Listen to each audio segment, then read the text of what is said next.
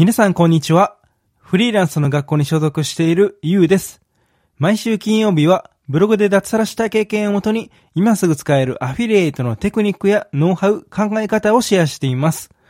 本日は売れない、伸びない時に見失いがちな〇〇というテーマでお話しさせていただきます。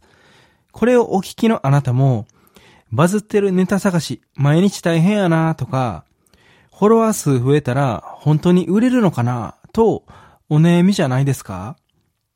僕もずっと考えていましたし、もちろん今も考えてしまうことがあります。しかし最近とあるきっかけで SNS とかマーケティング、あとはアフィリエイトなどについて学び直す機会がありまして、改めて考え直させられました。バズってる企画とかテクニックばっかりに目がいってたなって反省したんですよね。この売れない、伸びない時に見失いがちな〇〇って何かわかりますか？答えはユーザー理解です。ではこのユーザー理解って一体何なのか、そしてユーザー理解を深めるとどんなメリットがあるのか？について最近インスタのフォロワーさん12名にインタビューしてみて見えてきた部分があったのでシェアさせていただきます。ちょっと抽象的になるかもしれないんですが、SNS とかブログ、あとはアフィリエイト、すべてに共通するポイントなので、ぜひ最後までチェックしてみてください。というわけで、早速、ユーザー理解とはの部分なんですが、簡単に言うと、あなたのターゲットやフォロワーさんについて、どれくらい理解できてるかです。もう少し具体的に言うと、次の3つを深く理解していることを言います。一つ目、あなたのユーザーは日々どんな悩みを抱えながら生活してるか。二つ目、悩みの大元は結局何か。三つ目、どんな価値観とか思想を持っているかです。投稿が全くバズらない、フォロワーさんが増えない、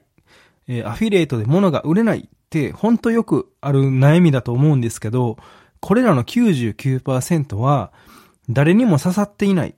まあそもそも読まれていないことが原因です。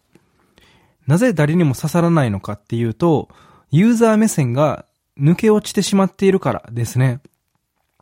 例えば、そうだな、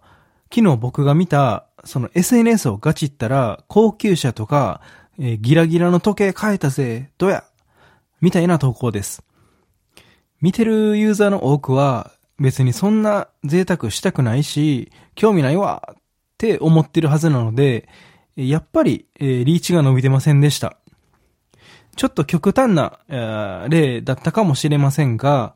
売れない時とか、えーなかなかバズらない時は、こんな感じの、その、なんて言うんでしょう、ユーザー心理とのギャップが起こってることがほとんどです。さっきのギラギラ系の人がユーザーを理解していたら、間違っても、うん、高級車とか時計で訴求しないと思うんですよ。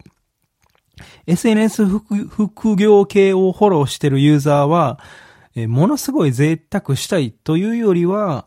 うん、子供と過ごせないみたいな働き方に悩んでいたり、えー人間関係に悩んでいたり、あとは、えー今にプラス5万円の副収入が欲しいなって、その収入面で悩んでる方が多いです。であれば、えー SNS でおうち収入作るまでにやったこととか、高級車とか時計ではなく、平日から子供と公園で遊べるよ、みたいなベネフィットを訴求した方が効果的だとわかるはずなんですよね。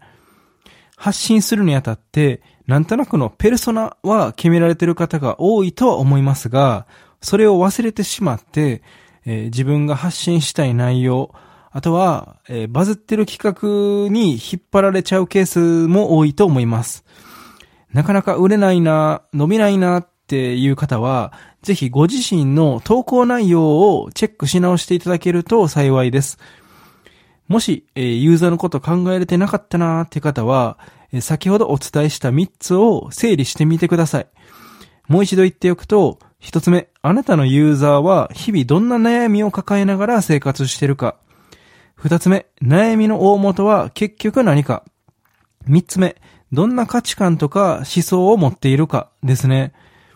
これらのユーザーの心情を理解する中で、必ず今までとは違った別の切り口とか発信のネタが浮かんでくるはずです。僕もフォロワーさんの悩みを解決するにはという視点で、改めてネタ探ししたら、視野が広がりました。とはいえ、どうやって理解を深めたらいいのかわからないって方も多いと思うので、3つサクッとご紹介すると、1つ目、フォロワーさんにインタビュー。2つ目、リアルの友人に聞く。3つ目、オフ会で初心者さんに聞く。です。僕が実際にやってみてよかったのは、やっぱり1つ目の、えー、フォロワーさんにインタビューでした。理由は自分の今の発信を見てくれてるので、そのフォロワーさんの心情と発信内容とのギャップが分かりやすいからですね。例えば僕の例をお話しするんですけど、僕はインスタでそのブログとか SNS の稼ぎ方について発信してまして、これまではどっちかっていうと、在宅フリーランス、働き方の発信とか、えっと、SNS の稼ぎ方を強めに打ち出してました。でも、フォロワーさんの実際の声を聞いてみると、元手取り18万円のパパっていうところに共感して見るようになったよっていう声が、え、結構多かったんですよね。なので、手取り18万円でパパ会社員だったけど、こうしたらこうなれたよ、みたいな動画を増やしたら、え、再生数がそれなりに安定してきて、えっ、と、10万再生の投稿も出せるようになりました。投稿だけじゃなくて、ストーリーでも、えー、子供との風景をよく載せるようにしたら、えっ、と、DM が増えたり、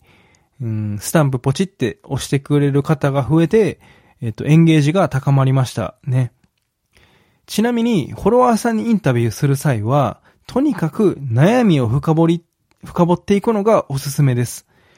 例えばですが、まず最初に、え最近 SNS でどんなアカウントをよく見ますかって感じで複数聞いて、次にそれらを見るのはどんな悩みを解決したいからですか？って感じで質問して、仮に副収入を作りたいからですって回答が来たら、うん、目標はいくらくらい作りたいですか？とか、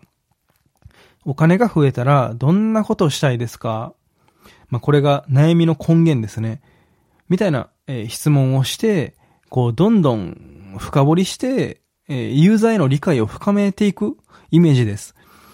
で、ここで、えっと、理解できた内容を、えー、冒頭のキャッチコピーとか、投稿のネタにしちゃえば、何も考えずに作る投稿よりかは反応を得やすくなります。ちょっと長くなっちゃったんですけど、えー、二つ、二つ目のリア友に聞くっていうのも、三つ目のオフ会で聞くっていうのも基本は同じで、えー、ひたすら悩みを深掘るイメージです。特にオフ会来てみたけどめっちゃ暇やんとか、喋るネタ尽きたなってなることあると思うので、そうなった時はひたすらインタビューしてみてください。今までの3倍くらいいろんな情報を持ち帰れるようになるはずです。ということで本日は売れない、伸びない時に見失いがちな、ユーザー理解というテーマでお話しさせていただきました。少しだけ内容を整理しておくと、ユーザー理解が大切な理由は、刺さる、読まれる文章、投稿を作るためで、ポイントは次の3つでした。1つ目、あなたのユーザーは日々どんな悩みを抱えながら生活してるか。2つ目、悩みの大元は結局何か。三つ目、どんな価値観とか思想を持っているか。そして、ユーザー理解の方法は大きく分けて三つあって、一つ目、フォロワーさんにインタビュー。二つ目、リアルの友人に聞く。三つ目、オフ会で初心者さんに聞く。というお話でした。かなり抽象的になっちゃった気がするのですが、少しずつでもいいので悩みを理解していくと、投稿がバズりやすくなりますし、反応してくれる人も増えます。僕もこれから今回の内容を活かしてどんどんアウトプットしていくので、え、また成果が出たら、ここでシェアさせていただきますね。今日から12月ですが、寒さに負けず、しっかり1年締めていきましょう。それでは本日もありがとうございました。